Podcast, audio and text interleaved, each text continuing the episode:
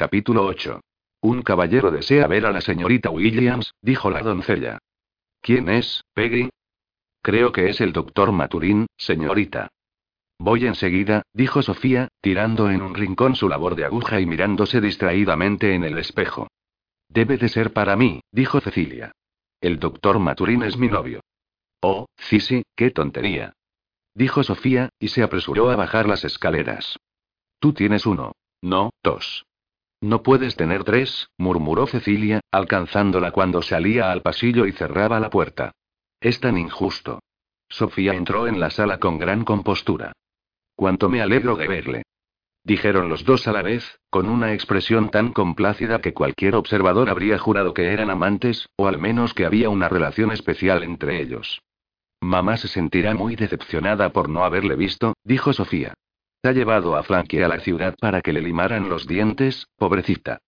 Espero que la señora Williams esté bien, y también la señorita Cecilia. ¿Cómo está la señora Villiers? Diana no está aquí, pero las demás están muy bien, gracias.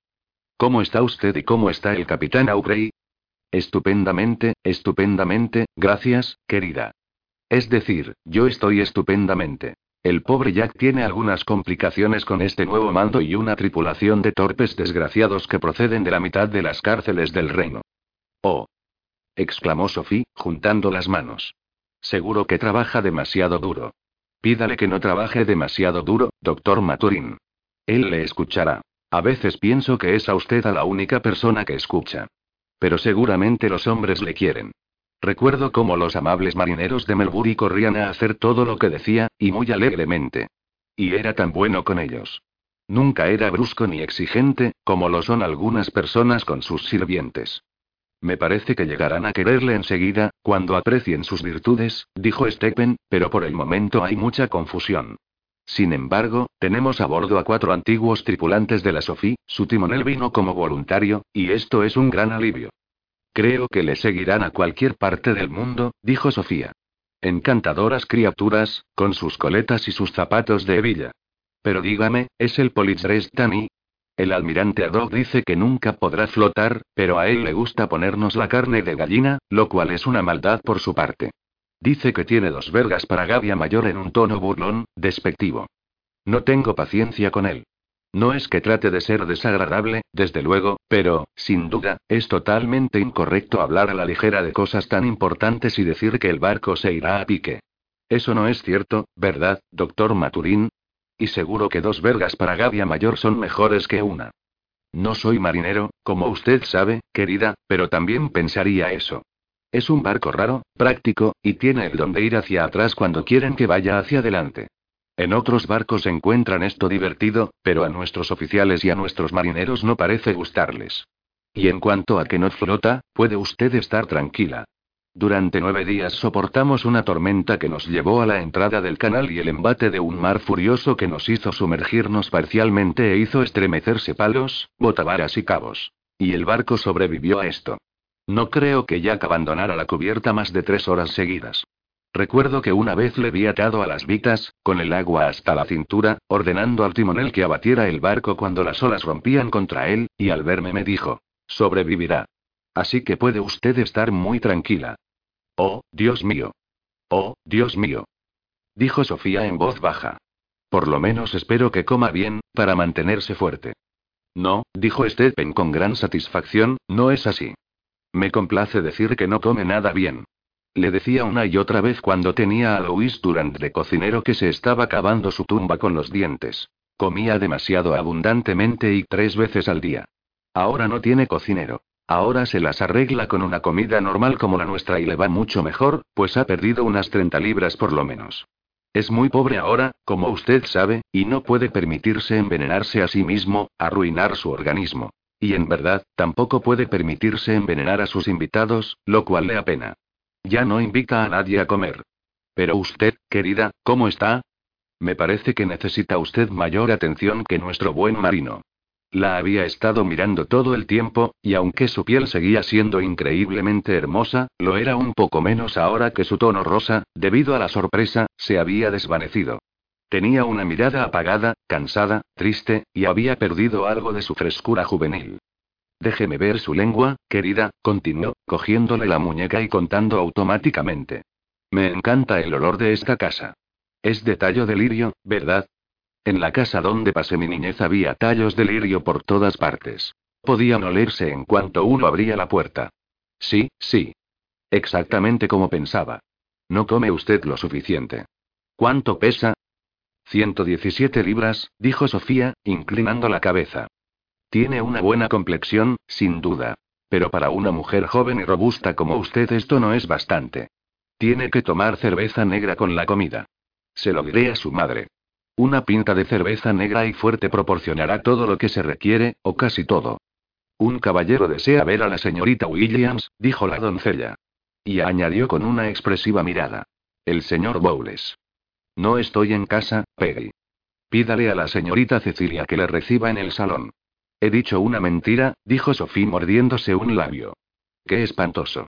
Doctor Maturín, ¿le gustaría venir a dar un paseo por el parque? Así lo que he dicho sería verdad. Con sumo placer, cielo, dijo Stephen. Ella le cogió por el brazo y le condujo rápidamente entre los arbustos hasta el portillo de entrada al parque. Entonces le dijo. Soy tremendamente desgraciada, ¿sabe? Stephen apretó su brazo, pero no dijo nada. Es ese señor Bowles. Quieren que me case con él. ¿Le resulta antipático?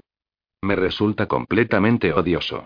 Bueno, no quiero decir que sea grosero o poco amable o siquiera irrespetuoso. No, no. Es un joven muy rico y muy respetable, pero es un verdadero pelmazo y tiene las manos húmedas. Se sienta y suspira, me parece que cree que debe suspirar, se sienta conmigo durante horas y horas, y a veces pienso que si volviera a suspirar una vez más le clavaría las tijeras. Hablaban muy rápidamente, y la indignación le daba color de nuevo.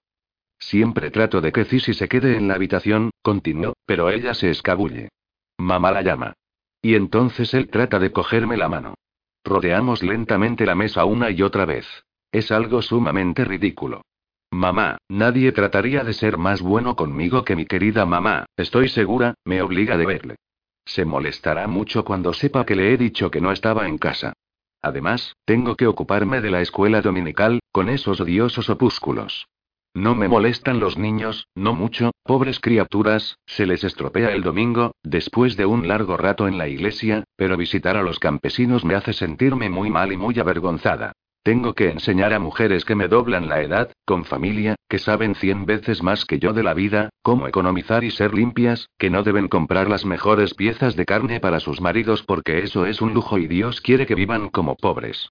Son muy atentas, pero estoy segura de que pensarán que soy muy presumida y estúpida. Sé coser un poco y sé hacer una mouse de chocolate, pero con un marido e hijos pequeños no podría llevar una casa en el campo con diez chelines a la semana mejor de lo que gobernaría un navío de primera clase. ¿Quiénes se creen ellos que son? Solo porque saben leer y escribir. A menudo me lo he preguntado, dijo Stephen. Ese caballero es un pastor, según creo. Sí. Su padre es el obispo. Y no me casaré con él, no, ni aunque vaya con los descarriados al infierno. Hay un hombre en el mundo con el que me casaría si él quisiera hacerme suya. Le tenía y le alejé de mí. Las lágrimas que llenaban sus ojos comenzaron a rodar por sus mejillas, y Stephen, en silencio, le alcanzó un pañuelo limpio. Caminaron en silencio. Hojas muertas, hierba seca y helada, árboles desnudos. Pasaron las mismas estacadas dos, tres veces. ¿No podría usted hacerle saber esto? Preguntó Stephen. Él no puede dar un paso en este sentido. Usted sabe muy bien lo que el mundo piensa de un hombre sin dinero, sin futuro y con un montón de deudas que pide en matrimonio a una rica heredera. Usted sabe muy bien lo que su madre pensaría de una proposición semejante. Además, tiene mucho amor propio. Le escribí, le dije todo lo que podía dentro de los límites de la decencia. Pero creo que, en verdad, fue algo atrevido, espantoso. No fue nada decente.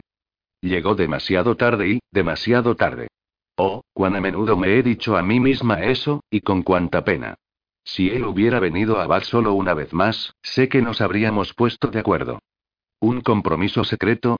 No. Yo nunca hubiera consentido eso. No habría sido un acuerdo para comprometerle, ¿comprende? Sino solo para decirle que siempre le esperaría. De todos modos, acepté ese acuerdo en mi interior. Pero él nunca volvió. Sin embargo, puesto que lo acepté, me siento moralmente obligada a cumplirlo, pase lo que pase, a menos que se case con otra. Esperaré y esperaré, aunque eso signifique renunciar a los hijos, y me encantaría tener hijos.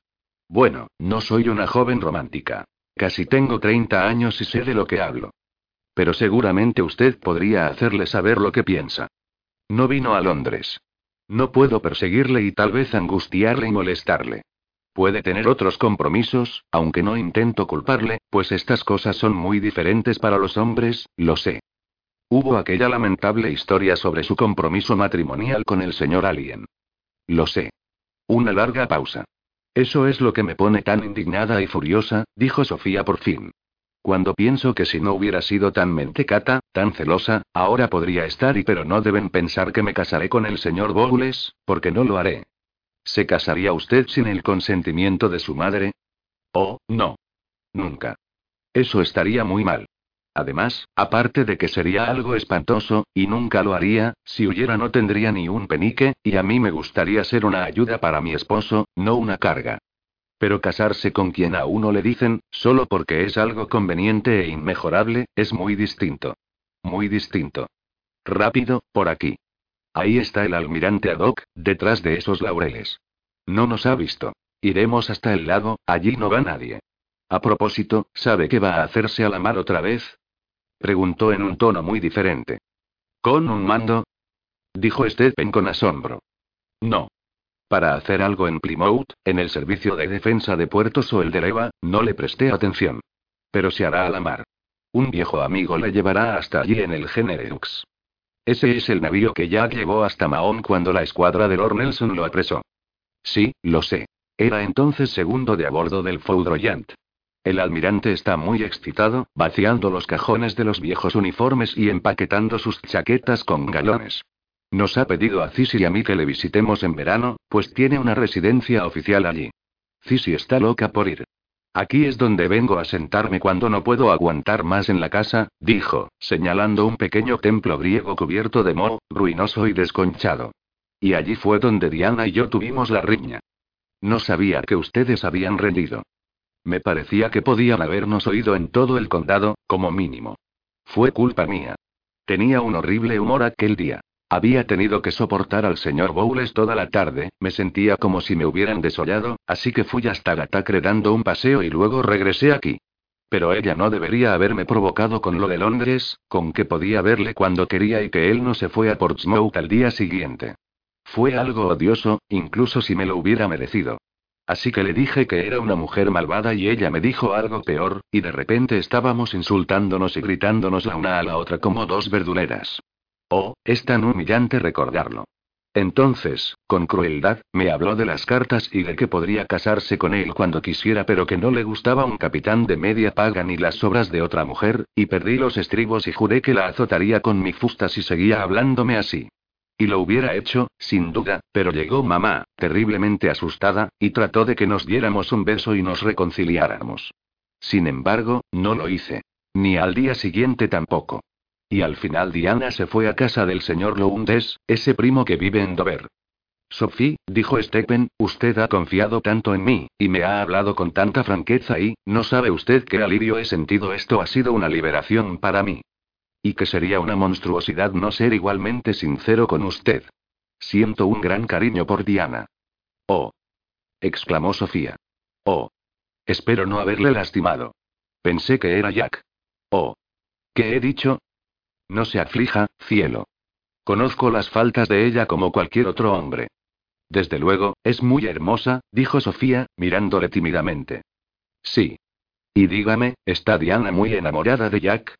Puede que me equivoque, dijo, tras una pausa, y sé muy poco de estas cosas y de otras, pero no creo que Diana sepa lo que es el amor.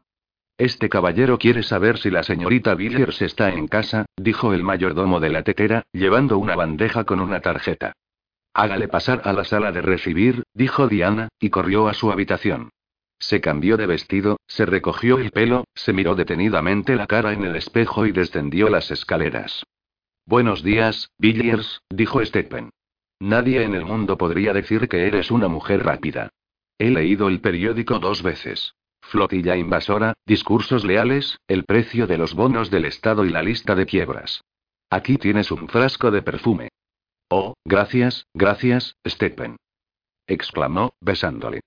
Es el auténtico Marcillac. ¿Dónde diablos lo encontraste? Se lo compré a un contrabandista en Rill. Qué criatura más buena e indulgente eres, Maturín. Este olor es como el del harén del gran mogol. Pensaba que no volvería a verte nunca.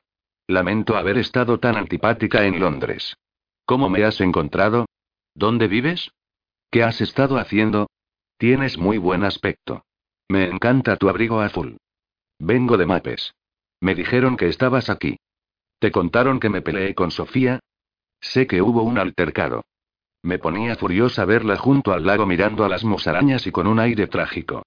Si le quería, ¿por qué no le consiguió cuando podía? Aborrezco y desprecio la falta de decisión, la vacilación. Y de todos modos, ella tiene un admirador muy conveniente, un pastor evangélico que hace infinidad de buenas obras y tiene también buenas conexiones y mucho dinero. Apuesto a que será obispo. Pero te aseguro, Maturín, que nunca creí que tuviera tanto carácter. Me atacó como una tigresa, con enorme rabia, aunque solo había bromeado un poco con ella acerca de Jack Aubrey. ¡Qué pelea! Estuvimos vociferando junto al pequeño puente de piedra y no me acuerdo cuánto tiempo y alrededor de 15 minutos. Y su yegua, amarrada a una estaca, trataba de retroceder, asustada. ¿Cómo te hubieras reído? Nos lo tomamos muy en serio. ¿Y con qué energía? Estuve ronca una semana. Pero ella estuvo peor que yo. Gritaba como un cerdo en el matadero y sus palabras salían en torrente, con una terrible furia. Pero te diré una cosa, Maturín, si realmente quieres asustar a una mujer, dile que le cruzarás la cara con tu fusta y pon una expresión como si hablaras en serio. Me sentí muy contenta cuando mi tía Williams apareció, llamándonos y chillando tan alto que ahogaba nuestros gritos. Y por otra parte, ella se sentía igualmente contenta de mandarme a hacer mi equipaje, porque temía por el pastor, aunque yo nunca hubiera puesto un dedo sobre ese baboso zoquete. Así que estoy aquí otra vez, como una especie de ama de llaves o de sirvienta de categoría de la tetera. ¿Te apetece un poco del jerez de su señoría? Tienes una expresión muy triste, Maturín. No estés tan callado, sé buen chico. No he dicho nada desagradable desde que has aparecido, así que es tu deber estar alegre y divertido. Pero volviendo a lo anterior, me alegré mucho de poder irme con la cara intacta. Esa es mi fortuna, ¿sabes? No le has dedicado ni un cumplido, aunque he sido lo bastante liberal contigo. Tranquilízame, Maturín. Cumpliré 30 años dentro de poco y no me atrevo a confiar en el espejo. Es un rostro hermoso, dijo Stephen, mirándolo con detenimiento. Diana tenía la cabeza herida, iluminada por la luz fría y penetrante del sol invernal, y ahora por primera vez él veía a la mujer madura. India no había sido generosa con su piel, que aunque tenía buen aspecto no podía compararse con la de Sofía.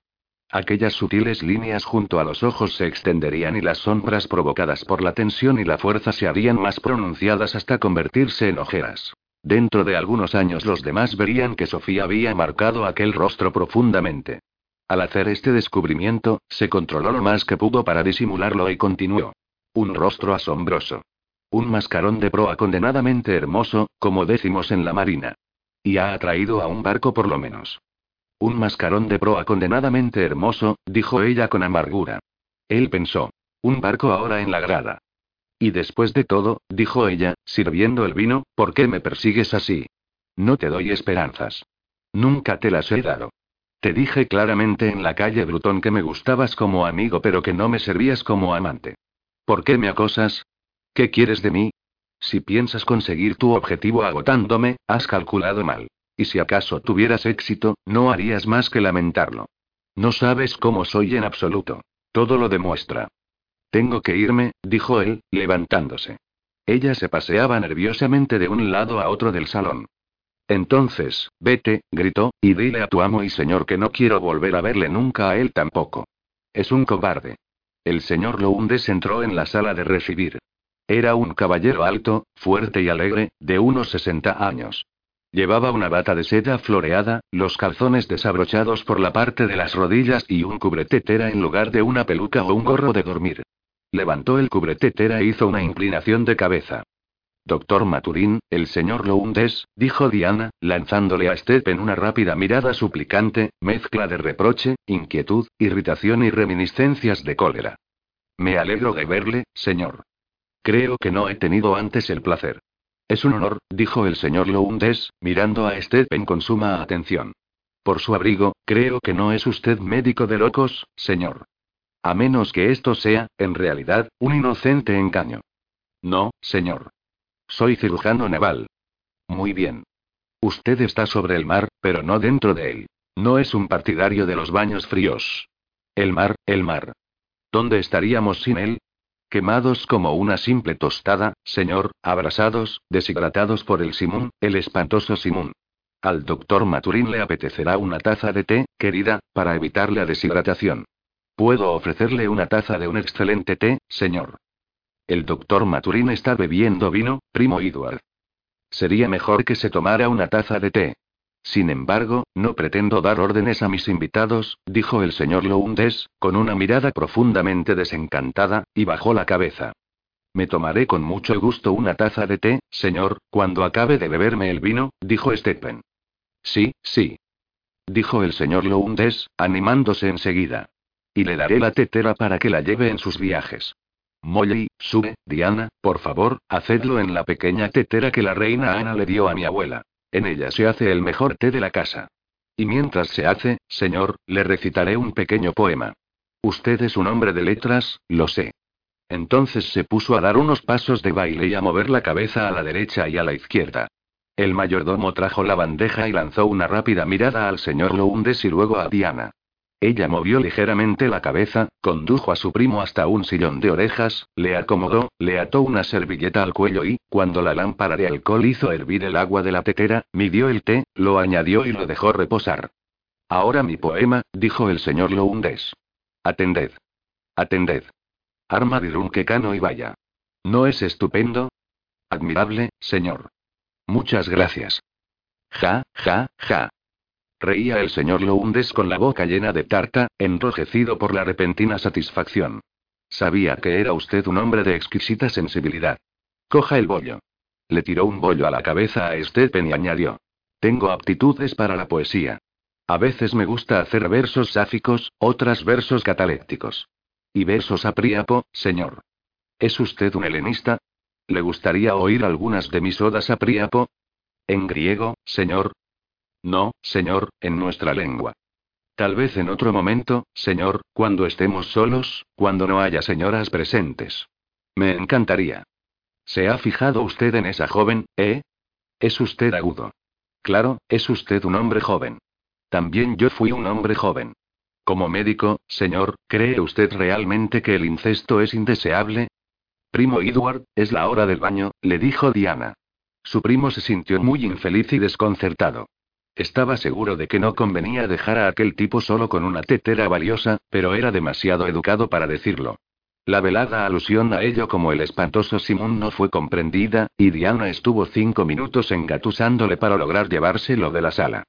¿Qué noticias traes de Mapes, compañero? preguntó Jack. ¿Qué? No puedo oír con todos esos gritos y chirridos sobre nuestras cabezas. Estás tan mal como Parker, dijo Jack.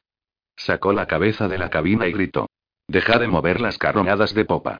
Señor Pullings, que esos marineros vayan a hacer rizos en las gavias. Te pregunté qué noticias traías de Mapes. Muy diversas. Estuve a solas con Sophie. Ella y Diana se han separado en malos términos. Diana está cuidando de su primo en Dover. Fui a visitarla. Nos invitó a cenar el viernes, nos preparará una receta de lenguado de Dover. Por mi parte, acepté, pero le dije que no podía responder por ti, pues tal vez no te fuera posible bajar a tierra. Me invitó a mí. Dijo Jack. ¿Estás seguro? ¿Qué pasa, Babington? Disculpe, señor, pero el buque insignia está haciendo señales llamando a todos los capitanes. Muy bien. Avíseme cuando el falucho del Melpomene toque el agua. Stephen, tírame los calzones, ¿quieres?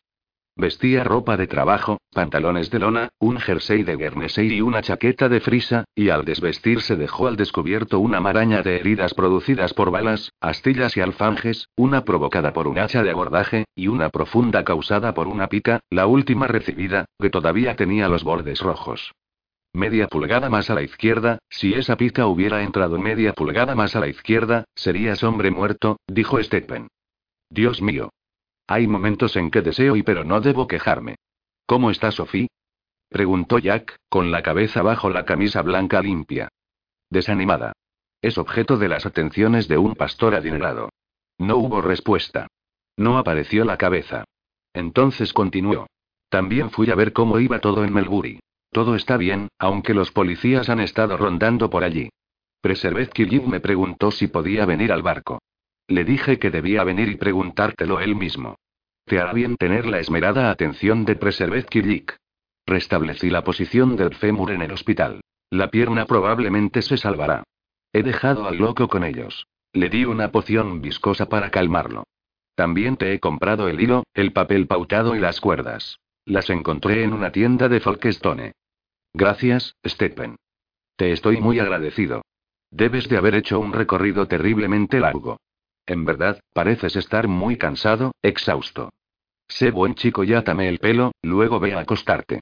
Tengo que buscarte un asistente, un ayudante de cirujano, trabajas demasiado duro.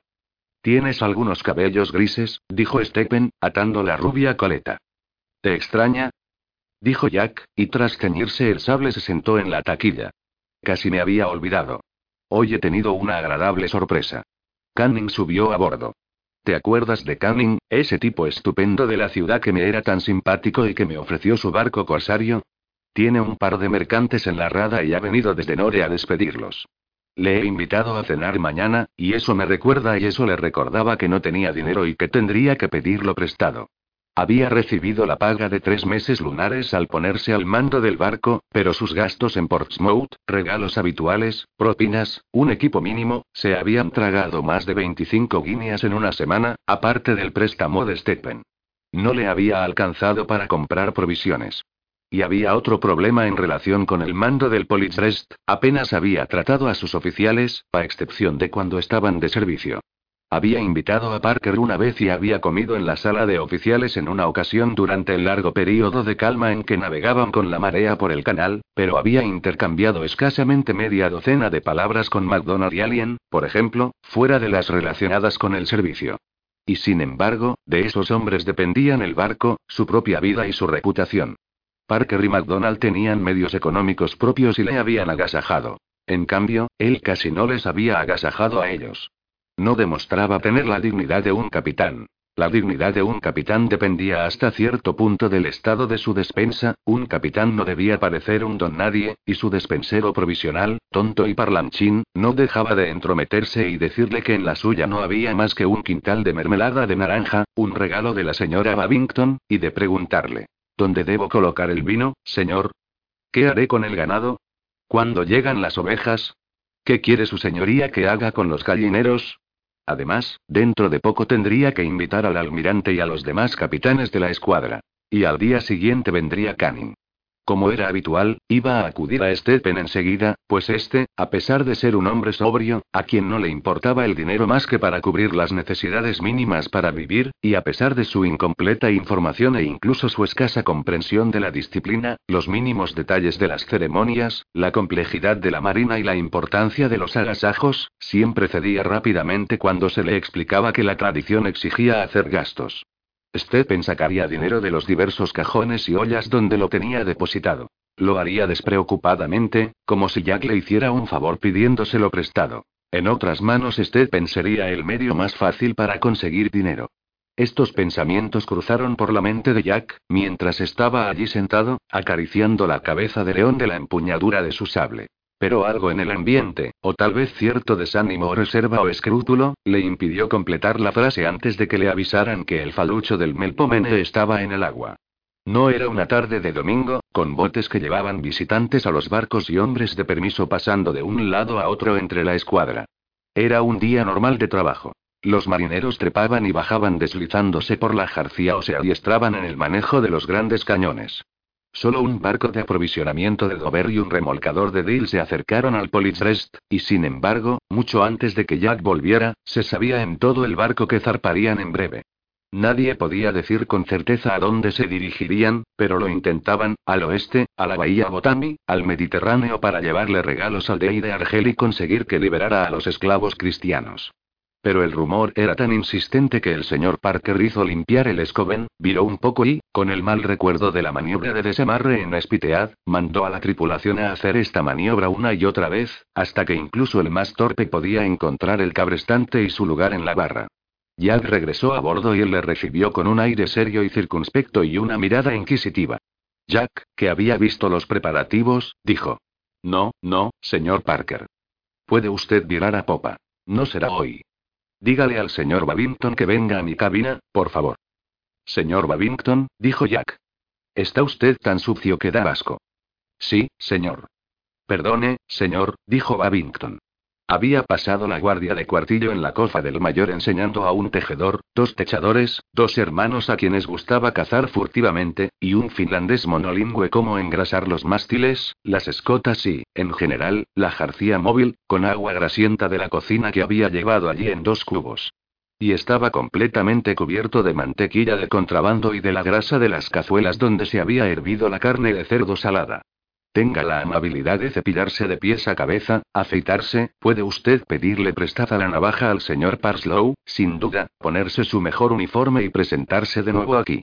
Presente mis respetos al señor Parker, y dígale que usted, Bonden y seis marineros fiables que merezcan un permiso hasta el cañonazo de la noche, tomarán el cúter azul para ir a Dover. Lo mismo para el doctor Maturín, y dígale que me gustaría verle. Sí, sí, señor. Oh, gracias, señor. Jack fue hasta su escritorio. Police frente a los Downs. El capitán Aubrey presenta sus respetos a la señora Villiers y lamenta mucho que el deber le impida aceptar su gentilísima invitación a cenar el viernes. Sin embargo, espera tener el honor, y el placer, de visitarla a su regreso. Stephen, dijo, levantando la vista, estoy escribiéndole a Diana declinando su invitación. ¿Quieres añadir algo o enviarle un mensaje? Babington le presentará nuestras excusas. Quiero que Babington le dé las mías de viva voz, por favor. Me alegra mucho que no bajes a tierra. Habría sido una terrible locura, pues se sabe que el Politrest está en el puerto. Llegó Babington, tan limpio que resplandecía, con una camisa con chorrera y magníficos calzones blancos. ¿Recuerda usted a la señora Villiers? Dijo Jack. Oh, sí, señor. Además, la llevé al baile. Está en Dover, en la casa donde usted la recogió, New Place. Tenga la amabilidad de entregarle esta nota, y creo que el doctor Maturín tiene un mensaje. Saludos. Excusas, dijo Stephen. Ahora vacíe sus bolsillos, dijo Jack. Babington tenía un aire desanimado. Apareció un pequeño montón de objetos, algunas cosas a medio comer y un sorprendente número de monedas, algunas de plata y una de oro. Jack le devolvió cuatro peniques, diciéndole que con eso podría conseguir un generoso trozo de tarta de queso, le recomendó que trajera de vuelta a todos los hombres o de lo contrario respondería por su cuenta y riesgo y le deseó que todo le fuera viento en popa. Es la única forma de mantenerle casto en cierta medida, le dijo a Stephen. Me temo que habrá muchísimas mujeres fáciles en Dover. Perdone, señor, dijo el señor Parker, pero un hombre llamado Kijik pide permiso para subir a bordo. Sí, señor Parker. Es mi despensero, dijo Jack, y subió a cubierta. Ah, está usted ahí, Killik. Me alegro de verle. ¿Qué trae ahí? Canastas, señor, dijo Killik, contento de ver a su capitán, pero incapaz de evitar recorrer el Politrest con una mirada extrañada. Una es del almirante Adoc. La otra es de las señoras de Mapes o, mejor dicho, de la señorita Sophie, hablando con propiedad. Los cerdos, los quesos, la mantequilla, la nata, las aves y esos son de mapes. Las piezas de caza son de al lado. El almirante está dejando vacío su terreno, señor. Hay un enorme y estupendo corzo, señor, que colgaron hace siete días, y muchísimas liebres y eso. Señor Mayoch, una polea y no, una polea doble en la verga mayor. Cuidado con esas canastas. ¿Qué hay en el tercer bulto? Otro corzo, señor. ¿De dónde? Es que chocó contra las ruedas del carro en que venía y se lastimó una pata, señor, dijo Kilik, mirando hacia el distante buque insignia con aire asombrado. Justo media milla después de doblar hacia el puente Provender. No, miento, tal vez a una distancia de un estadio de Newton Priors. Así que lo liberé de su sufrimiento, señor. Ah. Dijo Jack. Veo que la canasta de mapes viene dirigida al doctor Maturin.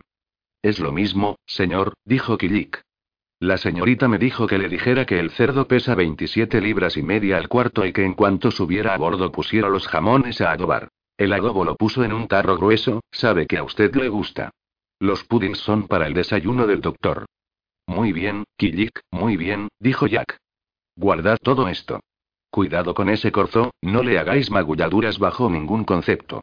Mientras fingía examinar las piezas de caza del almirante, perdices, faisanes, becadas, agachadizas, lavancos, silbones, cercetas, libres, reflexionaba. Y pensar que el corazón de un hombre puede rendirse ante un morro de cerdo adobado.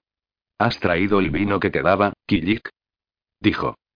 Es que las botellas se rompieron, señor. Todas menos media docena de las de Borgoña.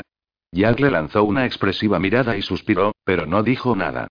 Seis botellas vendrían muy bien, más el que quedaba del que había conseguido gracias a la corrupción del astillero. Señor Parker, señor MacDonald, espero que me hagan el honor de venir a cenar a mi cabina mañana. Espero a un invitado. Ambos hicieron una inclinación de cabeza, sonrieron y dijeron que les encantaría. Sentían verdaderamente una gran satisfacción, pues Jack había declinado la última invitación de la sala de oficiales y esto les había desasosegado. Era un desagradable comienzo para una misión. Stephen respondió lo mismo cuando llegó a entenderlo. Sí, sí, por supuesto, muchas gracias. No entendía lo que querías decir. Y sin embargo, estaba lo suficientemente claro, sin duda, dijo Jack, y comprensible para la más mínima capacidad de razonamiento. Dije, cenarás conmigo mañana. Canning vendrá, y también he invitado a Parker, McDonald y Puddings. Tengo la mente absorbida por una verdadera preocupación, una preocupación que podría calificar de curiosa y algo vulgar, sobre el estado en que quedará el corazón de mamá Williams cuando encuentre completamente pelada su vaquería, su corral, su pocilga y su despensa. ¿Estallará? ¿Dejará por completo de latir? ¿Irá agotándose hasta llegar a la desecación total en poco tiempo? ¿Cuál será el efecto sobre los humores de las vísceras? ¿Cómo responderá Sophie? ¿Intentará ocultarlo? ¿Dará respuestas evasivas? Ella miente tan hábilmente como Preservet Killik, con una mirada desesperada y ese color rosa de damasco en su rostro perfecto. Mi mente, como digo, vaga perdida por esa zona.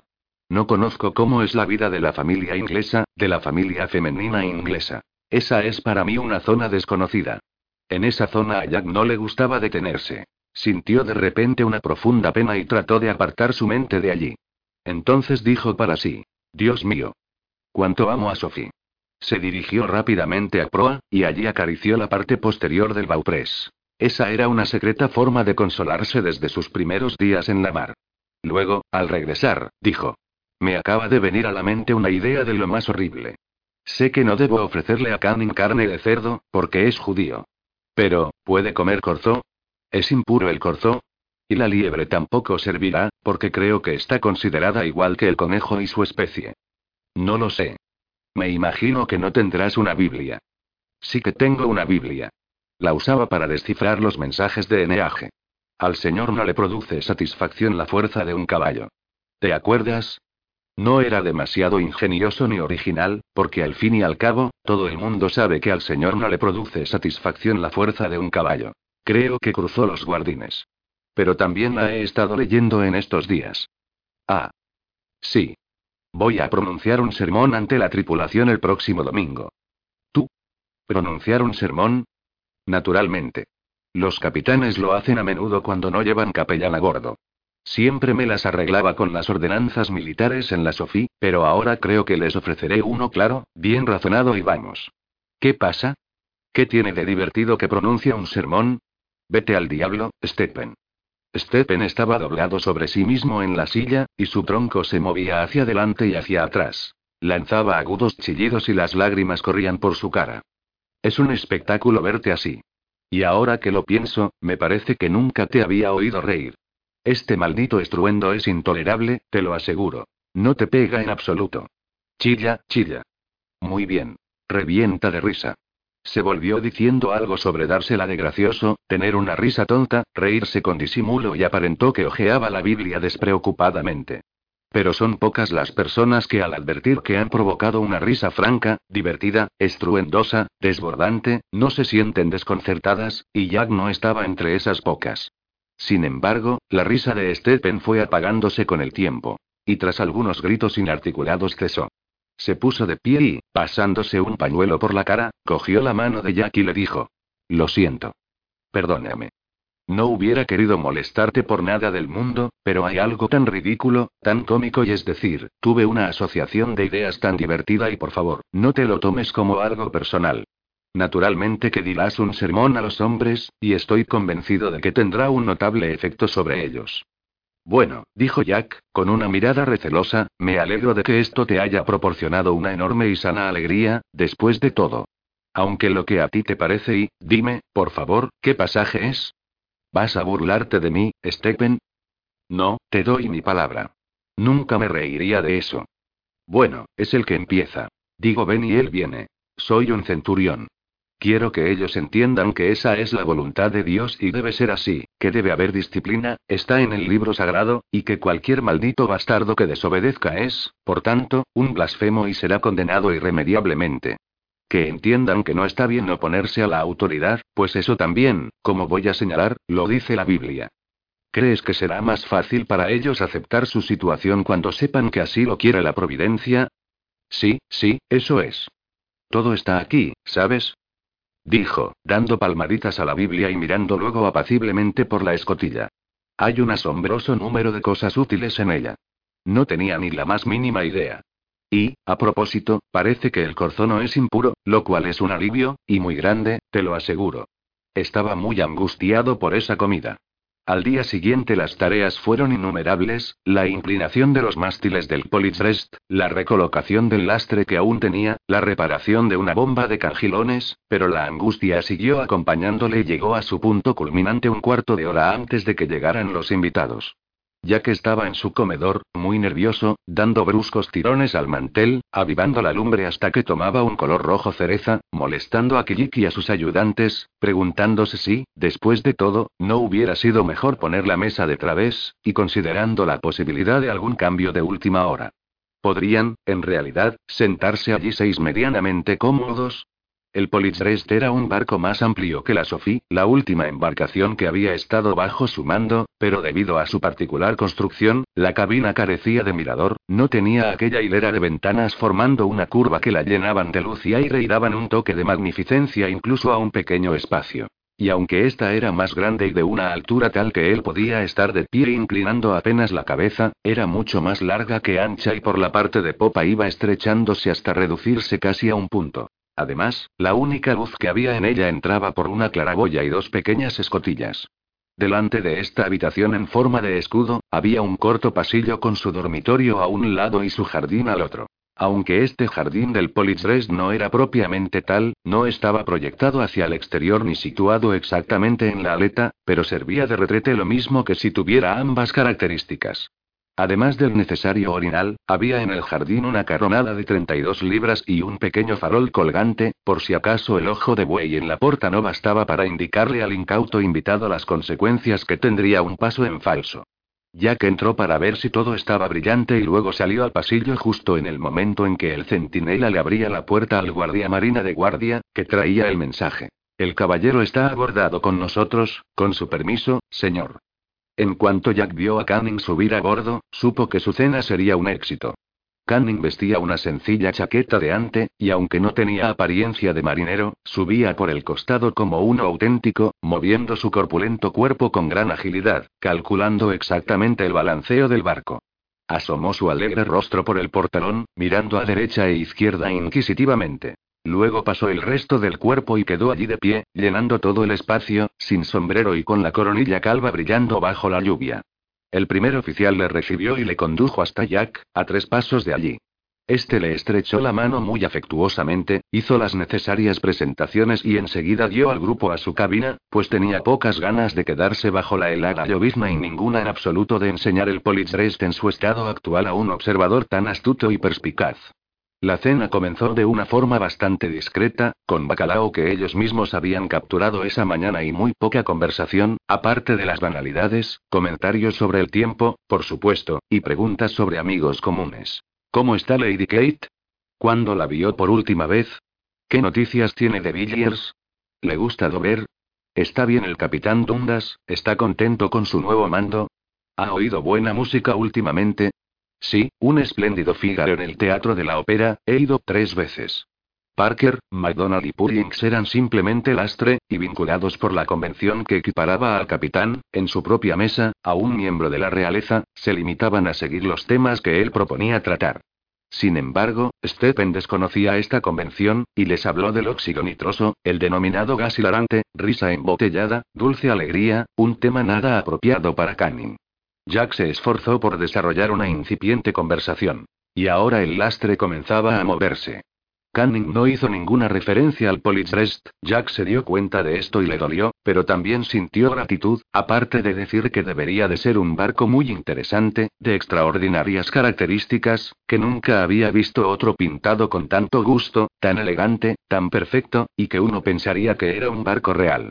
Sin embargo, habló de la marina en general con evidente conocimiento y profundo aprecio.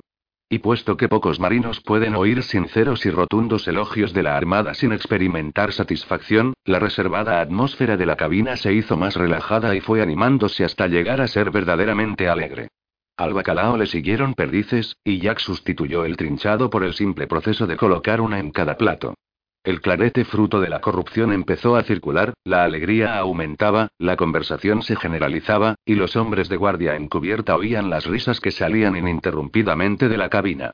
Después de las perdices vinieron nada menos que cuatro platos de caza, culminando con una pierna de corzo que trajeron Kijik y el despensero de los oficiales sobre un escotillón bien limpio, al que le habían hecho un canalillo con un formón para la salsa.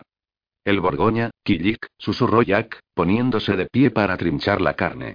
Ellos observaron atentamente cómo lo hacía, y la conversación fue cesando poco a poco. Luego se ocuparon de sus platos con la misma atención. A fe mía, caballeros, dijo Canning, dejando sobre la mesa el tenedor y el cuchillo, que ustedes en la armada no se privan de nada. ¡Qué festín! No tiene ni comparación con el de la casa de un noble. Capitán Aubrey, señor, este es el mejor corzo que he comido en mi vida. Es un plato magnífico, y qué borgoña. Es Musigny, ¿no? Chambonés Musigny, señor, del 85. Me temo que ya no se encuentra en su mejor momento. Solo me quedan estas pocas botellas, y por suerte a mi despensero no le gusta el Borgoña. Señor Puddings, ¿quiere un poco más de esta parte dorada? Era verdaderamente un excelente corzo, tierno, jugoso, de marcado sabor. Jack, sintiendo por fin tranquilidad, volvió a meterse en su propio mundo. Casi todos los demás conversaban.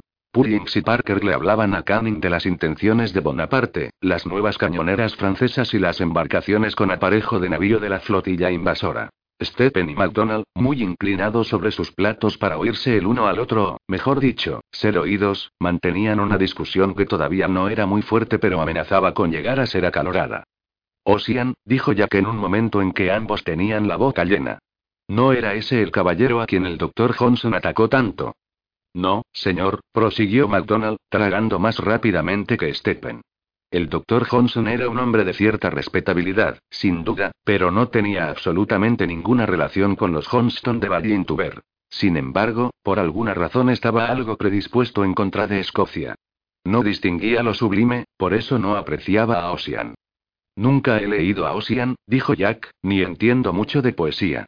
No obstante, recuerdo que Lady Kate dijo que ese doctor Johnson había hecho algunas objeciones serias y convincentes. ¿Dónde están sus manuscritos? ¿Esperaba usted que un caballero de la región de Irlanda enseñara sus manuscritos por coacción? Le dijo MacDonald a Stephen, y también a Jack. El doctor Johnson, señor, hacía afirmaciones sumamente inexactas. Fingió no ver árboles en su viaje por el reino. Pues bien, he pasado por los mismos caminos que él muchas veces y he visto algunos árboles a cien yardas de ellos, diez o incluso más.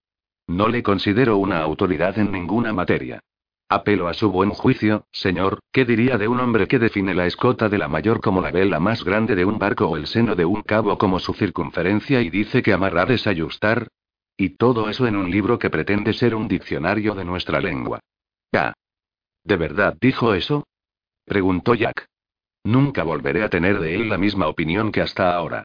No dudo que su Ocean fuera un tipo muy honesto.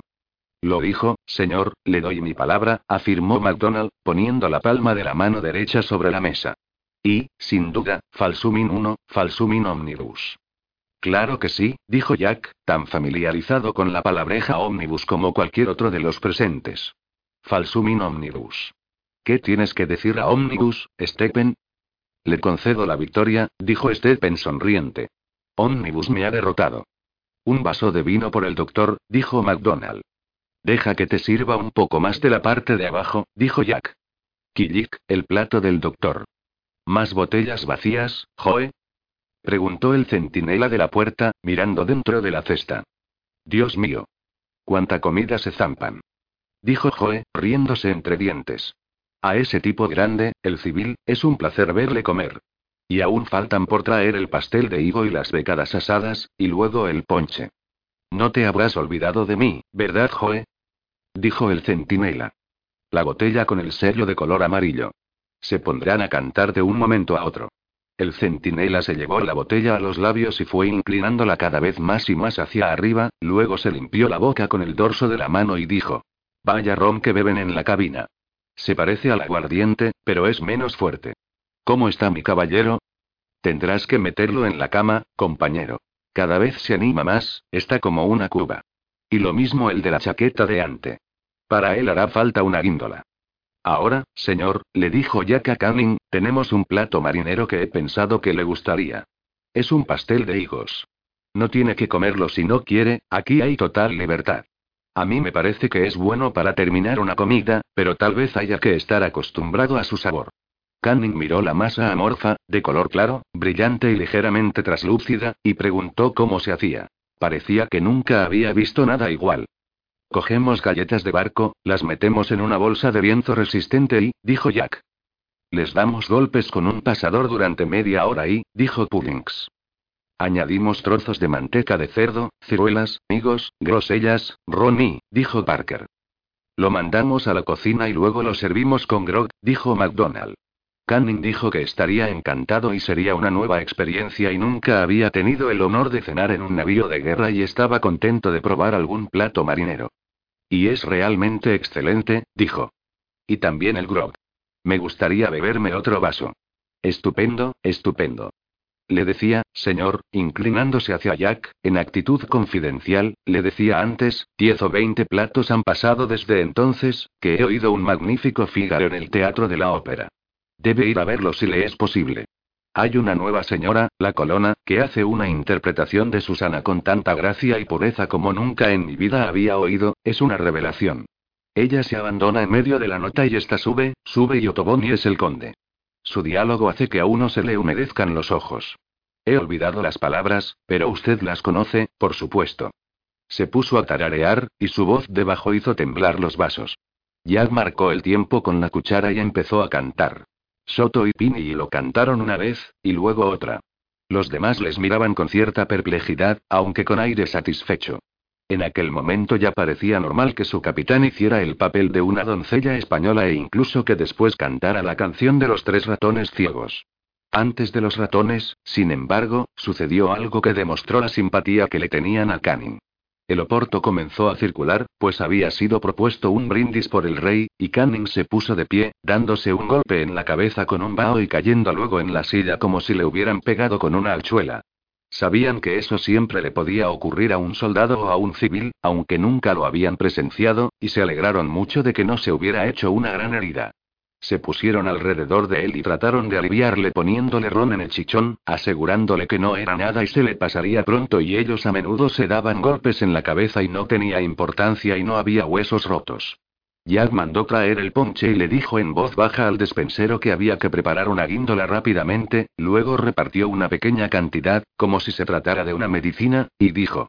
Es un honor para los miembros de la Armada beber a la salud del rey, señor. Lo hacemos con el mayor respeto. Sin embargo, recientemente ha ocurrido algo que demuestra que pocos lo saben. Debe de parecer muy extraño. Sí, sí, dijo Canning, mirando fijamente a Pullings. Sí, ahora lo recuerdo. El ponche iba llegando a todos los órganos vitales de Canning, dándole nuevos bríos. Entonces, sonriendo, paseó la vista alrededor de la mesa y dijo: ¿Qué marinero tan inexperto debo de parecerles a todos ustedes, caballeros? Aquello se le pasó, como le habían dicho, y un poco más tarde se les unió con su voz potente en la canción de los ratones, el Golfo de Vizcaya, las gotas de coñac, la mujer teniente, destacándose en el fragmento que hablaba de los jóvenes inocentes. Tres, tres rivales, dos, dos jóvenes inocentes, en plena lozanía, pero uno está solo y por siempre lo estará. Y terminó con una potencia y un tono grave que ninguno de ellos podía alcanzar, como los de un exaltado predicador. Ahí hay un simbolismo que no entiendo, dijo Stephen, sentado a su derecha, cuando los alegres y confusos gritos habían cesado. ¿No se refiere ahí? Empezó a decir Canning. Pero los otros habían vuelto a comenzar con los ratones, cantando tan alto como si quisieran alcanzar con su voz la cofa del trinquete en medio de una tempestad del Atlántico, todos excepto Parker, que no podía distinguir una melodía de otra y únicamente abría y cerraba la boca con una expresión benévola y amistosa, aunque sentía un profundo aburrimiento. Canning se interrumpió para unirse a ellos. Todavía estaba con los ratones cuando le llevaron a la guíndola y le bajaron despacio hasta su bote. Todavía estaba con ellos cuando, en la penumbra, le conducían en el bote hacia el gran conjunto de barcos frente a los bancos de arena de Godwin.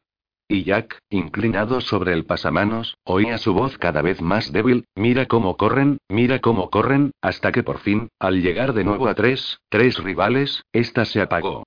De todas las cenas de a bordo que recuerdo, esta ha sido la de más éxito, dijo Stephen, a su lado. Te doy las gracias por haber podido asistir. ¿De verdad lo crees? Dijo Jack. Estoy muy contento de que te haya gustado. Deseaba, sobre todo, agasajar a Canning, porque aparte de otras cosas, es un hombre muy rico, y no quería dar la impresión de que pasamos estrecheces en este barco. Siento haberle puesto fin tan pronto, pero necesitaba un poco de luz para las maniobras. Señor Godridge. Señor Godridge. ¿Cómo está la marea? Seguirá creciendo una hora más, señor. ¿Están preparados los hombres con las defensas? Preparados, todos preparados, señor. Había bastante viento, pero tenían que desatracar en aguas muertas y pasar entre la escuadra y el convoy, y Jack tenía un miedo terrible de que el Politzres chocara con uno de los navíos de guerra o con la mitad del desordenado convoy. Por eso había ordenado a una brigada que se armara de largos palos para desatracar. Entonces vayamos a su cabina. Cuando ya estaban abajo, dijo. Veo que tiene usted desplegadas las cartas marinas. Ha sido usted oficial de derrota en el canal, ¿verdad? Sí, señor. Menos mal. Yo conozco mejor el mar de las Antillas y el Mediterráneo que estas aguas. Quiero que sitúe la corbeta a la altura del Cabo Grisnez, a media milla de distancia, a las 3 de la madrugada, teniendo el campanario al norte 57 grados este y la torre del acantilado al sur 63 grados este. Cuando iban a sonar las cuatro campanadas en la guardia de media, Jack subió a cubierta. El Politzrest estaba a pairo con el velacho y la vela de mesana tendidas, cabeceando entre las olas con sus extraños y nerviosos tirones.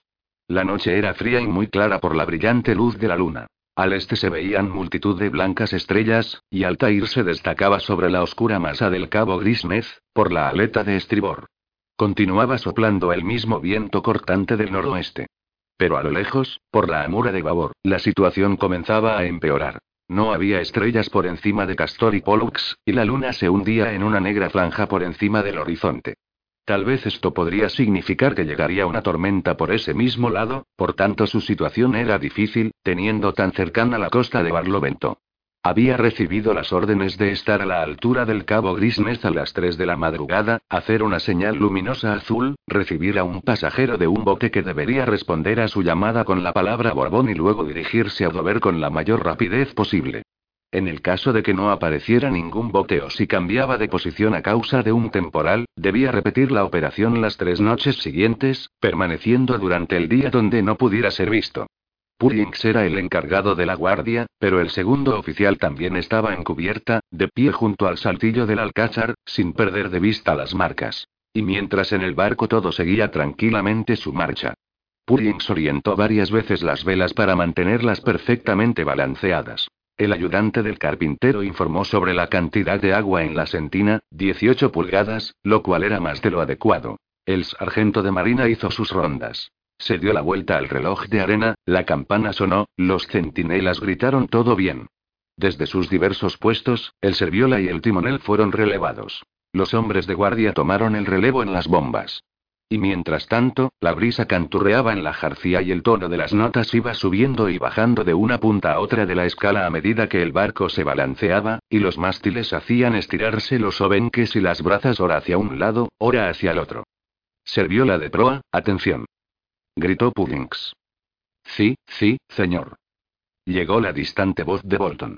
Era uno de los hombres reclutados en el barco que hacía el servicio de las Indias, un tipo horrible, de fuerza descomunal, osco e iracundo. No tenía dientes delanteros y solo le quedaban los amarillentos colmillos a ambos lados de la abertura por la que ceceaba. Sin embargo, era un buen marino. Ya admiró su reloj a la luz de la luna.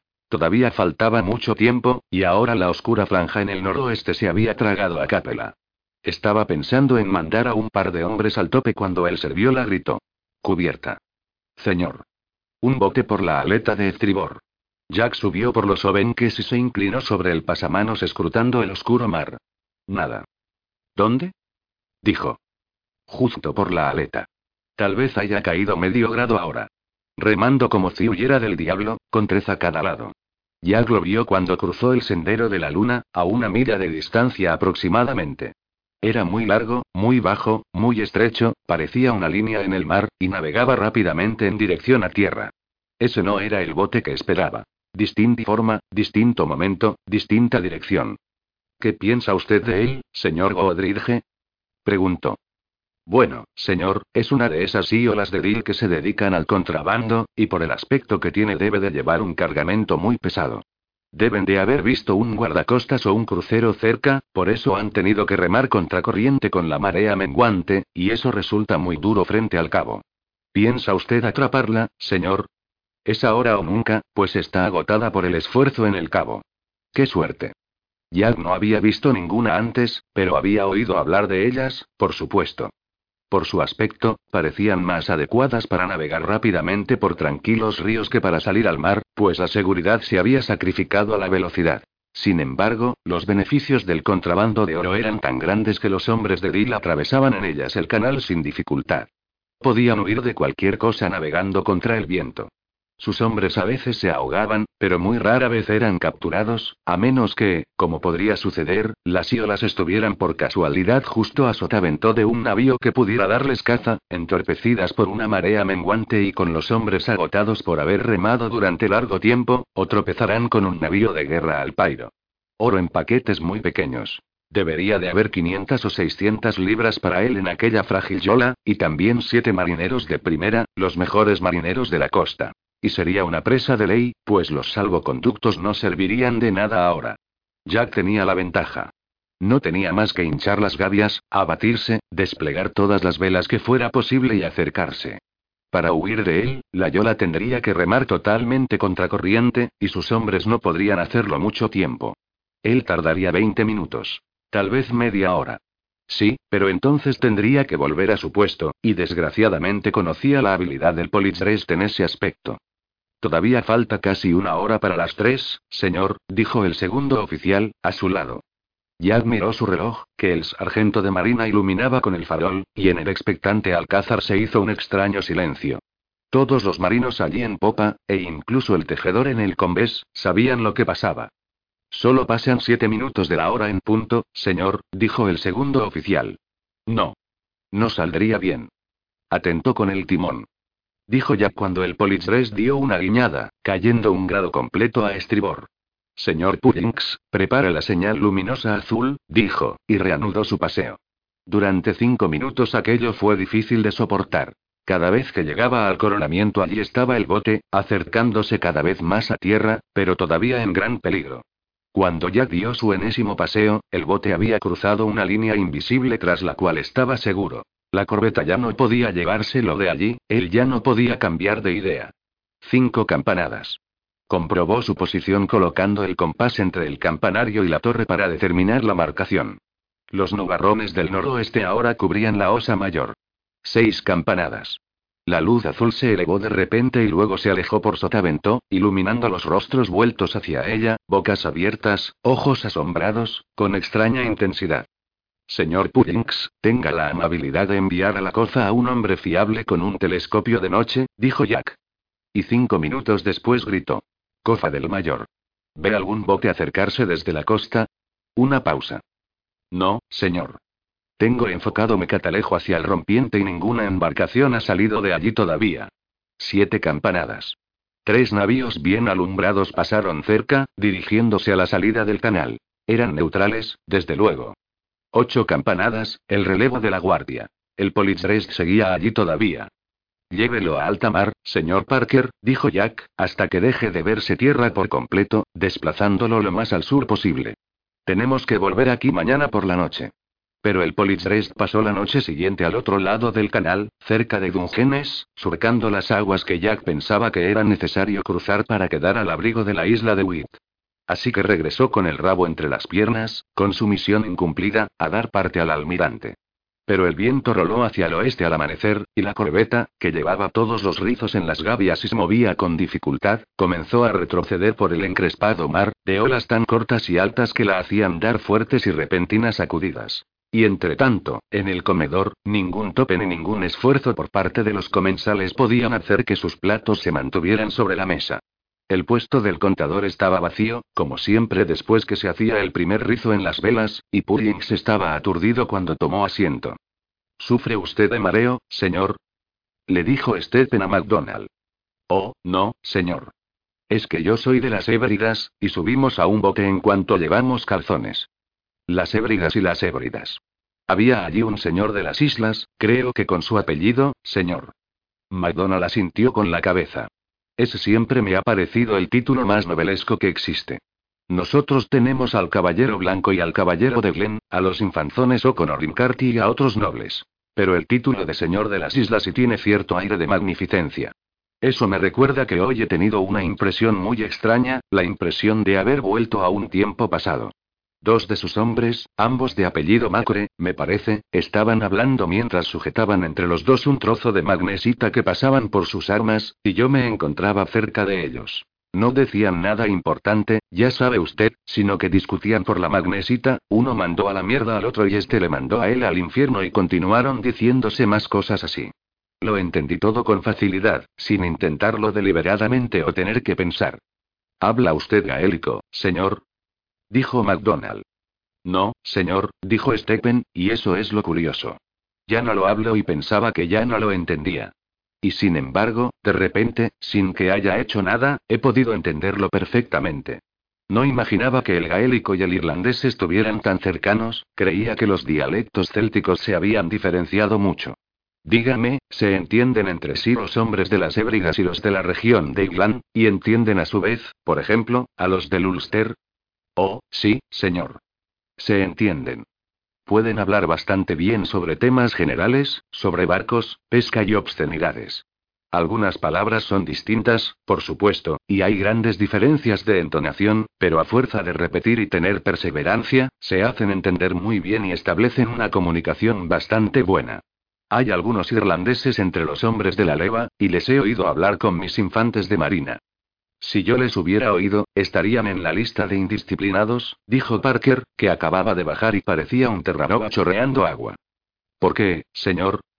dijo Stephen. El irlandés está prohibido en la armada, dijo Parker. Es perjudicial para la disciplina. Se supone que una lengua secreta es propicia para el amotinamiento. Otro balanceo como ese y nos quedaremos sin mástiles, dijo Pullings, cuando los platos y vasos que aún estaban sobre la mesa y todos los comensales de la sala de oficiales fueron lanzados a sotavento. Primero perderemos el palo de mesana, doctor, mientras hablaba apartaba con cuidado a Stephen de los destrozos, convirtiéndonos en un bergantín. Luego perderemos el trinquete, transformándonos en una simple corbeta. Y luego perderemos el palo mayor y nos habremos convertido en una balsa, lo que deberíamos haber sido al principio.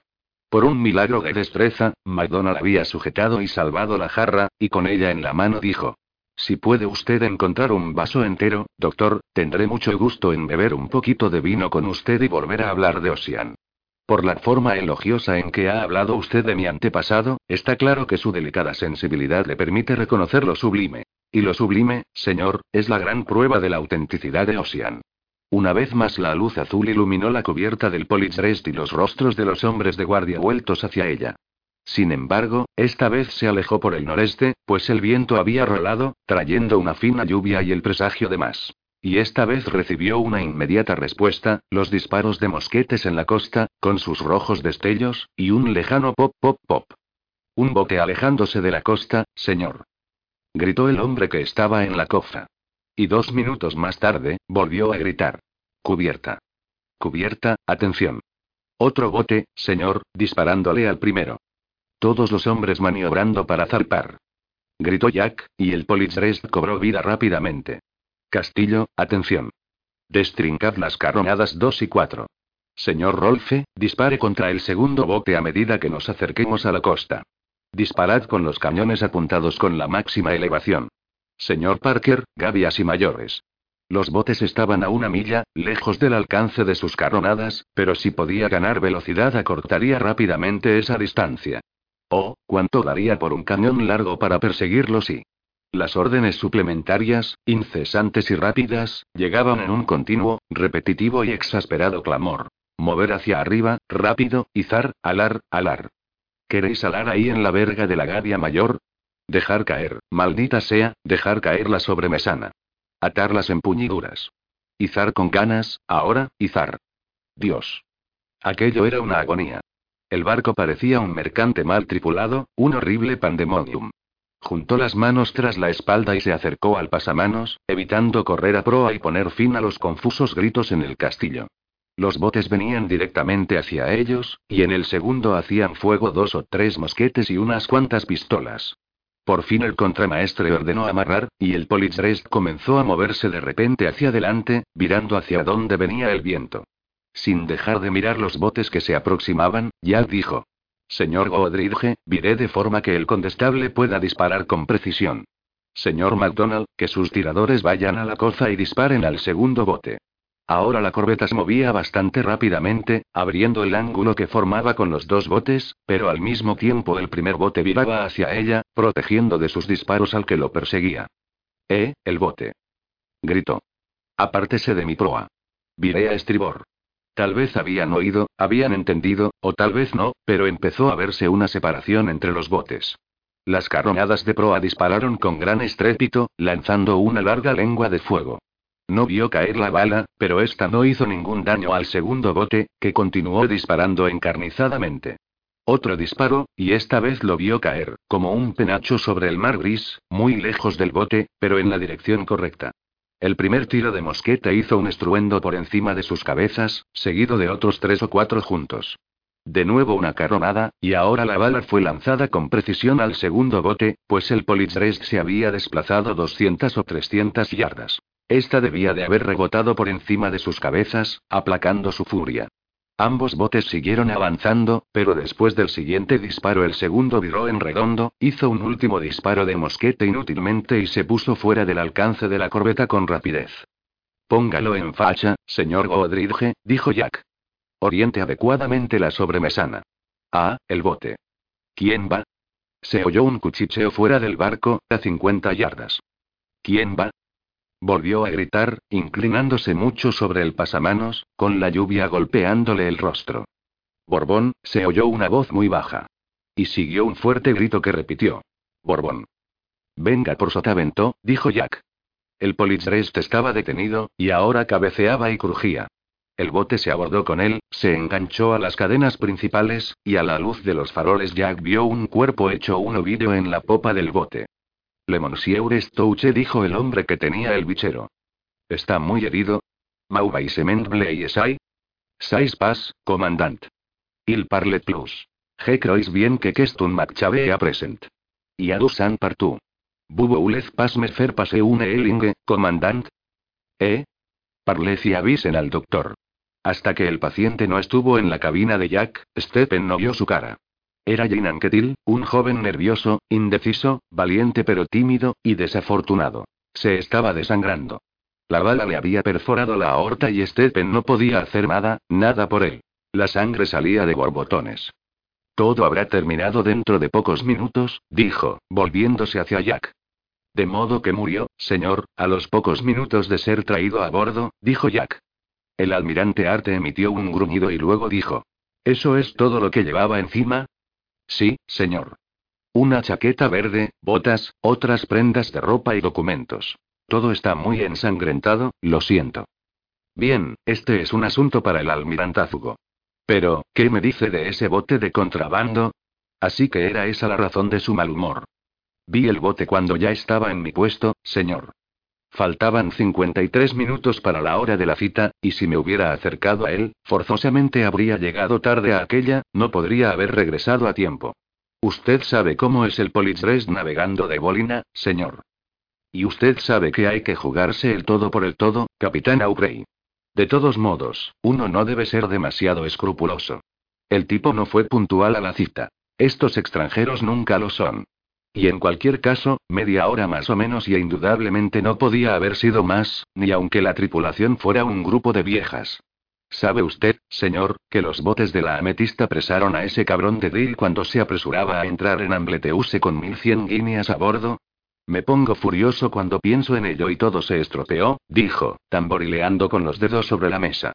La ametista iba de crucero a las órdenes del almirantazgo, recordaba Jack. El oficial al mando del buque insignia no participaba en el reparto del botín. Arte había perdido alrededor de 150 libras. No estaba contento. Pero bueno, continuó el almirante, a lo hecho, pecho. Tan pronto como el viento deje de soplar del sur, me pondré en marcha con el convoy. Esperará usted aquí a que lleguen los barcos de Guinea y los de la lista que Spaltin le dará, y los escoltará usted hasta el puerto de Lisboa. No dudo que en su viaje de regreso hará algo para mejorar esta desagradable situación. Spaltin le dará las órdenes. No habrá ninguna cita inquebrantable. Por la mañana, el viento había rodado al oeste-noroeste, y la bandera de salida apareció en la punta de cien masteleros de Velayo. Montones de botes zarpaban apresuradamente de Sandwich, Walmer, Dill y Gover llevando a capitanes mercantes, pilotos, pasajeros y parientes de estos. Y muchos tratos sucios con sumas desorbitantes de por medio fueron interrumpidos cuando las señales del buque insignia, reforzadas por los insistentes cañonazos, indicaron claramente que quedaba poco tiempo para la partida, que esta vez sería definitiva. Alrededor de las once, todo el grupo, menos los barcos que habían chocado entre sí, navegaban formando tres amplias divisiones o, mejor dicho, montones. Independientemente de que estuvieran ordenados o desordenados, formaban un hermoso cuadro. Velas blancas extendiéndose a lo largo de cuatro o cinco millas por el mar gris, y el alto cielo, encapotado, a veces tan gris como este y a veces tan blanco como aquellas. También eran una muestra evidente de la enorme importancia del comercio para la isla, una muestra que podría servir para dar a los guardiamarinas del Politzrest una lección sobre economía política y, además, sobre la habilidad de los marineros para escapar a la leva, pues había varios miles de ellos navegando allí, a salvo, tras pasar por el mismo centro del servicio de leva. Pero los guardiamarinas, junto con el resto de la tripulación, estaban presenciando el castigo. El enjaretado estaba dispuesto y los ayudantes del contramaestre preparados. El sargento de marina trajo a los transgresores, en una larga fila, acusados de borrachera, la ginebra había estado llegando a bordo procedente de los barcos de aprovisionamiento, como siempre, robo, desacato y negligencia en el cumplimiento del deber, y de fumar tabaco fuera de la cocina y jugar a los dados. En esas ocasiones, Jack siempre se sentía triste, molesto con todos a bordo, lo mismo con los inocentes que con los culpables. Se mostraba altanero, frío, distante, y a todos los que estaban bajo su poder, su poder casi absoluto, les parecía un terrible salvaje, un tipo muy duro. Estaban al comienzo de su misión, y tenía que imponer una férrea disciplina, tenía que apoyar la autoridad de los oficiales. Al mismo tiempo, tenía que moverse con cuidado entre una severidad contraproducente y una indulgencia, aunque, en verdad, algunos cargos eran bastante leves, a pesar de lo que le había dicho a Parker, fatídica. Y tenía que hacerlo sin conocer realmente las tres cuartas partes de su tripulación. Era una tarea difícil, y la expresión de su rostro era cada vez más furiosa. Ordenó tareas extra, suspendió el grog durante tres días y una semana y quince días, e impuso como castigo seis latigazos a cuatro hombres, nueve a otro, y una docena al ladrón. No eran muchos azotes. Pero en su querida Sofía a veces habían estado dos meses sin sacar el látigo de su bolsa de fieltro rojo. No eran muchos, pero aún así tenía que hacerse una ceremonia con la lectura de los apropiados artículos de las ordenanzas militares, redoble de tambores y la solemnidad de cien hombres reunidos. Los lampaceros limpiaron y pusieron todo en orden, y Stephen fue abajo para vendar o untar a los hombres que habían sido azotados, es decir, a los que acudían a él. Los hombres de mar se pusieron de nuevo la camisa y volvieron a sus tareas, confiando en que el rancho y el grog les harían ponerse bien, mientras que los campesinos, que nunca antes habían sido azotados a la manera de la marina, estaban mucho más afectados y se sentían muy abatidos. Y por otra parte, el látigo para castigar a los ladrones había golpeado horriblemente la espalda de Carlow, pues el ayudante del contramaestre era primo del hombre a quien había robado. Volvió a subir a cubierta poco antes de que se diera la voz de rancho, y al ver al primer oficial paseándose de un lado a otro con aire complacido, le dijo. Señor Parker, ¿me permitiría usted usar un bote pequeño dentro de, digamos, una hora? Quisiera caminar sobre los bancos de arena de Godwin con la marea baja. El mar está tranquilo. El día es propicio. Por supuesto, doctor, dijo el primer oficial, que siempre estaba de buen humor después de una azotaina. Puede usar el cúter azul. Pero no se perderá usted el rancho, ¿verdad? Me llevaré pan y un pedazo de carne. Así que allí estaba, en aquel extraño paraje totalmente silencioso, caminando sobre la arena firme y húmeda de los bancos, que el mar acariciaba y por cuyos extremos pasaban corrientes de agua. Y mientras, se llevaba a la boca el pan con una mano y la carne con la otra. Se encontraba tan por debajo del nivel del mar que la parte de la costa donde estaba Dean no podía verse. El mar, gris y tranquilo, formaba un disco a su alrededor, y el bote, en una lejana cala al borde de la hilera de bancos, parecía estar a una gran distancia o en otro plano. La arena se extendía ante él, formando suaves ondas, con oscuros restos de barcos naufragados medio enterrados aquí y allá, a veces enormes armazones, otras simples cuadernas, en un cierto orden que no comprendía pero que podría llegar a entender, estaba seguro, si su mente usaba ciertos recursos, sería tan simple como empezar el alfabeto por la X, simple si pudiera encontrar la primera clave. Un aire distinto, una luz distinta. Una grata sensación de estabilidad y, por tanto, de estar en otro tiempo, que no era diferente en absoluto a la producida por el laudano. Ondulaciones hechas en la arena por las olas. Rastros de anélidos, navajas, almejas. Una distante bandada de lavanderas pasaban volando, con rapidez, muy juntas, girando todas a la vez y cambiando de color al girar. Su dominio se hacía más grande a medida que bajaba la marea. Nuevos bancos de arena aparecían, extendiéndose más y más hacia el norte bajo la tenue luz. Las islas se unían unas a otras, el agua cristalina desaparecía, y solo allí a lo lejos, al borde de su mundo, había pequeños ruidos, el choque de las suaves olas y el distante grito de las gaviotas. Ahora iba disminuyendo, apenas perceptiblemente, grano a grano. Por todas partes comenzó calladamente un movimiento del agua hacia el interior, que solo se notaba por el ensanchamiento de los canales entre los bancos, a donde el agua llegaba ahora con fluidez desde el mar. Los tripulantes del bote habían estado pescando platijas tranquilamente todo ese tiempo y habían llenado dos cestas con sus capturas. Ahí está el doctor, dijo Nehemiah moviendo los brazos. ¿Está hablando solo o trata de decirnos algo? Está hablando solo, dijo John Lakes, un extripulante de la Sophie. Lo hace a menudo. Es un hombre muy sabio. Se quedará aislado si no se preocupa de salir de ahí, dijo Arthur Simmons, un marinero del castillo algo mayor y polémico. A mí me parece casi tan extraño como un extranjero. ¿Te vas a tragar eso, Art Simmons? dijo Claice, o te romperé la boca. ¿Tú, con la ayuda de quién? respondió Arthur Simmons, acercando la cara a la de su compañero. ¿No tienes ningún respeto por la sabiduría? Dijo Claice. Cuatro libros a la vez le he visto leer. Sí, con estos ojos que ves aquí, los señalaba, y le he visto abrir el cráneo de un hombre, sacarle los sesos, arreglárselos, volverlos a meter, clavarle una placa de plata, y después coserle el cuero cabelludo, que le caía por encima de una oreja y le tapaba la cara, con una aguja y un punzón. Y cosía con tanta destreza como el velero de un navío del rey. ¿Y cuando enterrasteis al pobre desgraciado? preguntó Simmons, con una seguridad insultante. Pues se pasea por la cubierta de un navío de 74 cañones en estos momentos, grandísimo ignorante, dijo Claice. Su apellido es Day, es el condestable del Elephant. Está mejor que nunca ya ha sido ascendido. Así que puedes meterte tus palabras por el culo, Ar Simmons. Vaya si tiene sabiduría. Le he visto coser el brazo de un hombre, que le colgaba solo de un hilo, mientras hacía comentarios en griego. Y mis partes, dijo la Kay, mirando con turbación hacia la borda. Recuerdo cómo se enfrentó al viejo Parker cuando amordazó a ese pobre desgraciado de la guardia de babor, dijo Abraham Bates. Esas eran palabras sabias, aunque no pude entender más de la mitad. Bueno, dijo Simmons, molesto por tanta devoción, ese sentimiento profundamente irritante, pero ha perdido las botas, a pesar de toda su sabiduría. Eso era verdad. Stephen volvió atrás sobre sus pasos, dirigiéndose hacia un trozo de mastil que sobresalía de la arena, sobre el que había dejado las botas y los calcetines, y con angustia comprobó que las huellas, aún bien visibles, partían directamente del mar. Las botas ya no estaban, solo había agua y un calcetín flotando en un pequeño círculo de espuma a 100 yardas de distancia.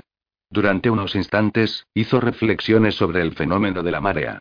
Poco a poco trajo su mente a la realidad, y entonces se quitó la peluca, la chaqueta, la corbata y el chaleco. Dios mío. Dios mío. Gritó Plaice. Se ha quitado la chaqueta. Nunca debimos dejarle solo en esos bancos de arena. El señor Babington dijo. No le deje pasearse por esos bancos de arena, Plaice, o le arrancaré la piel. Eh. Eh, doctor. Señor. Vamos compañeros, deprisa. Eh, ahí. Stephen se quitó su larga bufanda de lana, la camisa y los calzoncillos, y comenzó a adentrarse en el mar, apretando los labios y mirando fijamente lo que creía que era el trozo de mástil, allí bajo la transparente superficie. Eran unas botas valiosas, de suela de plomo, y les tenía mucho cariño. En el fondo de su mente oyó los fuertes y desesperados gritos, pero no les prestó atención. Cuando llegó a una determinada profundidad, se apretó la nariz con los dedos y se zambulló. Un bichero se enganchó en su tobillo, un remo le golpeó en la nuca dejándole medio aturdido. Su rostro se hundió profundamente en la arena y sus pies emergieron. Entonces le recogieron y le subieron al bote, aún con las botas bien agarradas. Estaban furiosos. No sabía que podría resfriarse. ¿Por qué no había respondido a sus gritos? De nada servía que les dijera que no había oído, pues sabían que no era así. Él no era duro de oído. ¿Por qué no había esperado por ellos? ¿Para qué servía un bote? ¿Era ese el momento adecuado para nadar? ¿Creía que era pleno verano? ¿O acaso el día de lamas? Ya vería el frío que iba a pasar, con la piel azulada y temblando como la gelatina. ¿Un grumete recién llegado a un barco habría hecho algo tan malo? No, señor, no. ¿Qué dirían el capitán, el señor Pullings y el señor Babington cuando se enteraran de sus disparates? Por Dios que nunca habían visto nada tan descabellado. Y si no decían la verdad, que él les castigara. ¿Dónde había dejado su sabiduría? ¿A bordo de la corbeta? Le secaron con sus pañuelos, le vistieron a la fuerza y la llevaron rápidamente de regreso al Politzrest. Tenía que irse directamente abajo, acostarse y envolverse con mantas, pero sin sábanas, claro, y tomarse una pinta de grog para sudar mucho. Ahora iba a subir por el costado, como un buen cristiano, y nadie lo notaría. Plaice y Lakey, tal vez los hombres más fuertes del barco, con brazos de gorila, le subieron a bordo y le llevaron apresuradamente a su cabina sin pedir permiso. Allí le dejaron a cargo de su sirviente, haciendo una serie de recomendaciones para su cuidado. ¿Va todo bien, doctor? preguntó Pullings, mirándole con expresión ansiosa. Oh, sí, gracias, señor Pullings. ¿Por qué me lo pregunta? Bien, señor, al ver flotando su peluca vuelta del revés y su bufanda suelta, pensé que tal vez le había ocurrido una desgracia. Oh, no, en absoluto. Muchas gracias. Las recobré, después de todo. Me precio de tener las mejores del reino. Son de excelente piel de asno de Córdoba. No les causará ningún daño una irreflexiva inmersión de una hora. Y dígame, ¿qué ceremonia se celebraba cuando subía al barco? Era para el capitán. Estaba a una pequeña distancia detrás de usted, subió a bordo no hace ni cinco minutos. Ah, no sabía que había salido del barco. Ya que estaba de muy buen humor. Espero no molestarte, dijo. Le dije a Kilik. No le moleste bajo ningún concepto si está ocupado. Pero pensé que con la noche desagradable que hace ahí fuera y con la estufa tirando también aquí dentro, podríamos tocar un poco de música. Prueba antes este madeira y dime qué te parece. Canning me envió un barril entero. En mi opinión, es muy agradable al paladar. Stephen reconoció el aroma que impregnaba a Jack y que llegó hasta él cuando le alcanzó el vino. Era el perfume francés que había comprado en Rill. Dejó a un lado el vaso con tranquilidad y dijo: Debes perdonarme esta noche, no me siento muy bien. Creo que debería meterme en la cama. Mi querido amigo, cuánto lo siento. Dijo Jack con expresión preocupada. Espero que no hayas cogido frío. ¿Hay algo de verdad en esa tontería que me han dicho de ti, que intentabas nadar en la zona de los bancos de arena? por supuesto que debes meterte en la cama enseguida. ¿No sería conveniente que tomaras alguna medicina? Déjame prepararte una fuerte y encerrado en su cabina, Stephen escribió. Es increíblemente pueril sentirse turbado por un aroma, pero estoy turbado y aumentaré la dosis a 500 gotas. Se sirvió un vaso lleno de láudano y, cerrando un ojo, se lo bebió.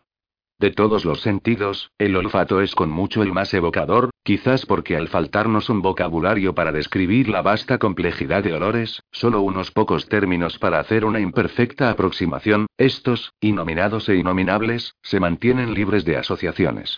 Después de aspirar un aroma una y otra vez, por una simple palabra uno no puede dejar de ser sensible a él. Y siempre que ese aroma vuelve, trae consigo el recuerdo de las circunstancias en que fue percibido por primera vez, sobre todo cuando ha pasado desde entonces un considerable período de tiempo. El aroma de que hablo me ha traído el recuerdo de aquella Diana del baile en conmemoración de la victoria de San Vicente, llena de ímpetu, tal como la veía entonces, sin la grosería y la pérdida de atractivo que veo hoy. Y en cuanto a esa pérdida, esa mínima pérdida, la celebro y deseo que continúe. Siempre tendrá la cualidad de ser muy impetuosa, siempre tendrá empuje, dinamismo, valor y esa asombrosa gracia natural, espontánea, infinitamente conmovedora. Pero sí, como ella dice, su rostro es su fortuna, entonces ya no es creso, su riqueza está disminuyendo. Y seguirá disminuyendo, de acuerdo con ese criterio, y antes de los fatídicos 30 años llegará a un nivel tal que ya no seré objeto de su desprecio. En todo caso, esa es mi única esperanza. Y necesito tener esperanza. Su grosería es algo nuevo para mí, y no tengo palabras para expresar cuán dolorosa me resulta. Antes ya había indicios de ella, incluso en ese baile, pero entonces era un acto de rebeldía o una reacción ante un tratamiento descortés, es decir, una grosería como reflejo de la de otros. Ahora no. ¿Será quizás producto de su odio hacia Sofía? ¿O es eso demasiado sencillo? ¿Y si aumenta, destruirá su gracia? ¿Hasta qué punto soy responsable de su grosería? En una relación de esta clase, cada uno conforma al otro, hasta cierto punto. Nadie podría haberle dado mayor oportunidad que yo de ejercitar su lado malo. Pero hace falta mucho, mucho más que eso para la mutua destrucción. Esto me recuerda al contador, aunque apenas hay conexión entre ambas ideas. Antes de que llegáramos frente a los Tons, vino a verme con gran secreto y me pidió un antiafrodisíaco. Contador Jones. Soy un hombre casado, doctor. SM. Sí. Jones. Pero la señora J es una mujer muy religiosa, una mujer muy virtuosa, y no le gusta hacerlo. SM. Lamento oírlo. Jones. Su mente no está preparada para eso. Y no es porque no sea amable y cariñosa, y atenta, y hermosa, todo lo que un hombre pueda desear. La cuestión es que soy un hombre muy vigoroso, doctor. Solo tengo 35 años, aunque usted no lo crea, viéndome calvo y barrigón.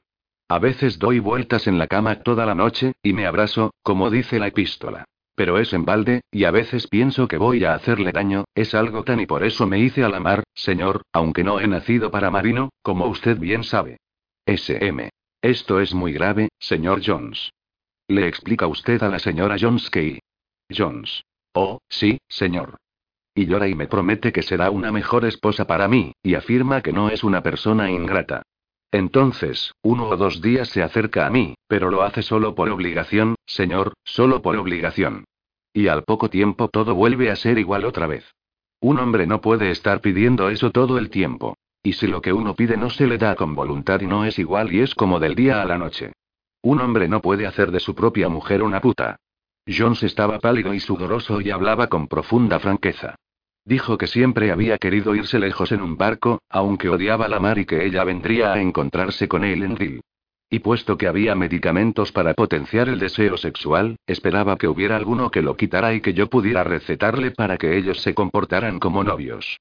Dijo que era preferible que le castraran a seguir así y repitió que un hombre no puede hacer de su propia mujer una puta. Punto. Algunos días después el diario continuó. Desde el miércoles J.A. ha sido su propio amo, y creo que está abusando de su posición. Por lo que sé, el convoy se completó ayer, si no antes. Los capitanes vinieron a bordo para recibir instrucciones, el viento era favorable y la marea tenía un nivel adecuado, pero la salida fue aplazada. Corre grandes riesgos por la insensatez de bajar a tierra, y cualquier observación mía le parece de mala fe. Esta mañana el muy condenado sugirió que yo podría haber hecho que le apresaran, que no me habría sido difícil en absoluto. Hizo la sugerencia dando un montón de buenas razones, la mayoría de carácter altruista, y mencionó el honor y el deber. Me sorprende que no haya mencionado también el patriotismo. Hasta cierto punto J.A. conoce mis sentimientos, y cuando me comunicó la invitación de ella para cenar, dijo que casualmente se había encontrado con ella y continuó dando detalles sobre esa coincidencia de una forma que provocó en mí benevolencia en vez de rabiosos celos. Es el mentiroso más inepto y más fácil de reconocer que he visto, pues es poco claro, complicado, demasiado minucioso. La cena fue agradable. Creo que estando advertido puedo soportar más de lo que suponía. Hablamos amigablemente de tiempos pasados, comimos muy bien y tocamos música. Por cierto que su primo es uno de los mejores flautistas que he oído. Conozco poco a DV, pero me parece que su sentido de la hospitalidad es sumamente generosa, anula sus otros sentimientos más turbios. También creo que siente algún afecto por nosotros dos, aunque, en ese caso, no entiendo cómo puede exigir tanto de J.A. Estaba hermosa como nunca. Fue una noche deliciosa. Sin embargo, anhelo que llegue mañana y que el viento sea favorable. Si rola hacia el sur, si por su causa él permanece detenido una semana o diez días, está perdido. Será atrapado.